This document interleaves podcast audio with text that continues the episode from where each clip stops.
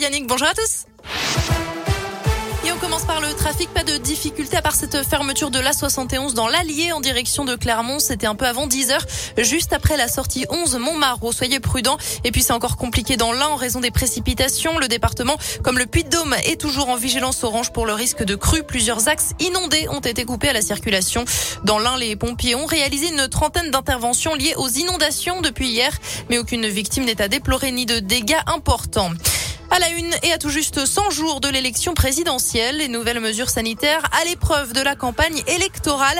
Si les meetings politiques ne sont pas concernés par les jauges de 2000 personnes en intérieur, certains partis ont décidé de s'y soumettre malgré tout. C'est le cas de la République en marche. Pas question de l'appliquer en revanche pour les candidats Jean-Luc Mélenchon, Éric Zemmour et Marine Le Pen.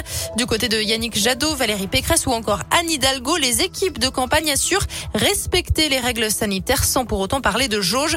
À noter que le pass sanitaire pour être demandé aux participants lors des meetings. Cet amendement adopté hier n'est pour l'instant pas contraignant.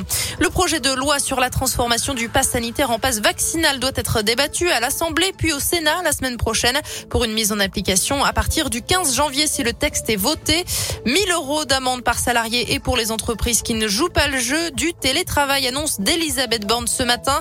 Elle rappelle qu'à partir de lundi, les salariés qui le peuvent devront travailler de chez eux au moins trois jours par semaine et ce pendant trois semaines.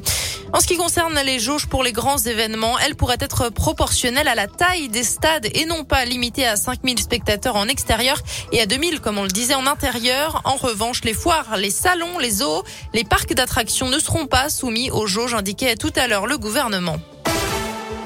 Dans ce contexte, les préfets sont incités à prendre des mesures pour le soir du 31 décembre. Demain, ça concerne la vente et la consommation d'alcool sur la voie publique. Elle est interdite à partir de midi aujourd'hui dans l'Ain et à partir de demain midi dans le Puy-de-Dôme. Puy-de-Dôme qui interdit également les rassemblements de plus de 50 personnes dans les rues.